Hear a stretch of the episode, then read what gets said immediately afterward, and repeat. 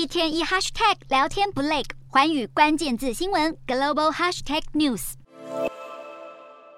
乌干达境内许多车站装设简易设备，为每一位旅客测量体温，谨慎监控疫情。不过，他们要阻断扩散的并不是新冠肺炎，而是死亡率超高的伊波拉。今年九月中，乌干达中部的穆本德和卡桑达两地 爆发自二零一九年以来首波伊波拉疫情。由于病毒扩散情势越来越严峻，乌干达总统终于在当地时间这个月十五日宣布封锁两地。穆本德和卡桑达已自十五日开始进入为期二十一天的封城，当局每天晚上实施宵禁，并严禁货车以外的交通工具进出，全城的市场、商家与教堂全面关闭。而乌干达政府会这么大费周章阻断传播链，就是害怕伊波拉会扩散到拥有超过一百五十万人口的首都康培拉。根据往年研究，伊波拉病毒致死率介于百分之二十五到百分之九十之间，平均致死率为百分之五十。死亡原因主要是中风、心肌梗塞、休克或器官衰竭。而目前流行乌干达的病毒株名为苏丹伊波拉病毒，到目前为止都还没有能对抗的疫苗。对此，世界卫生组织表示，未来几周准备展开几种疫苗的临床实验。不过，现在的首要任务就是防止疫情扩散到周围国家。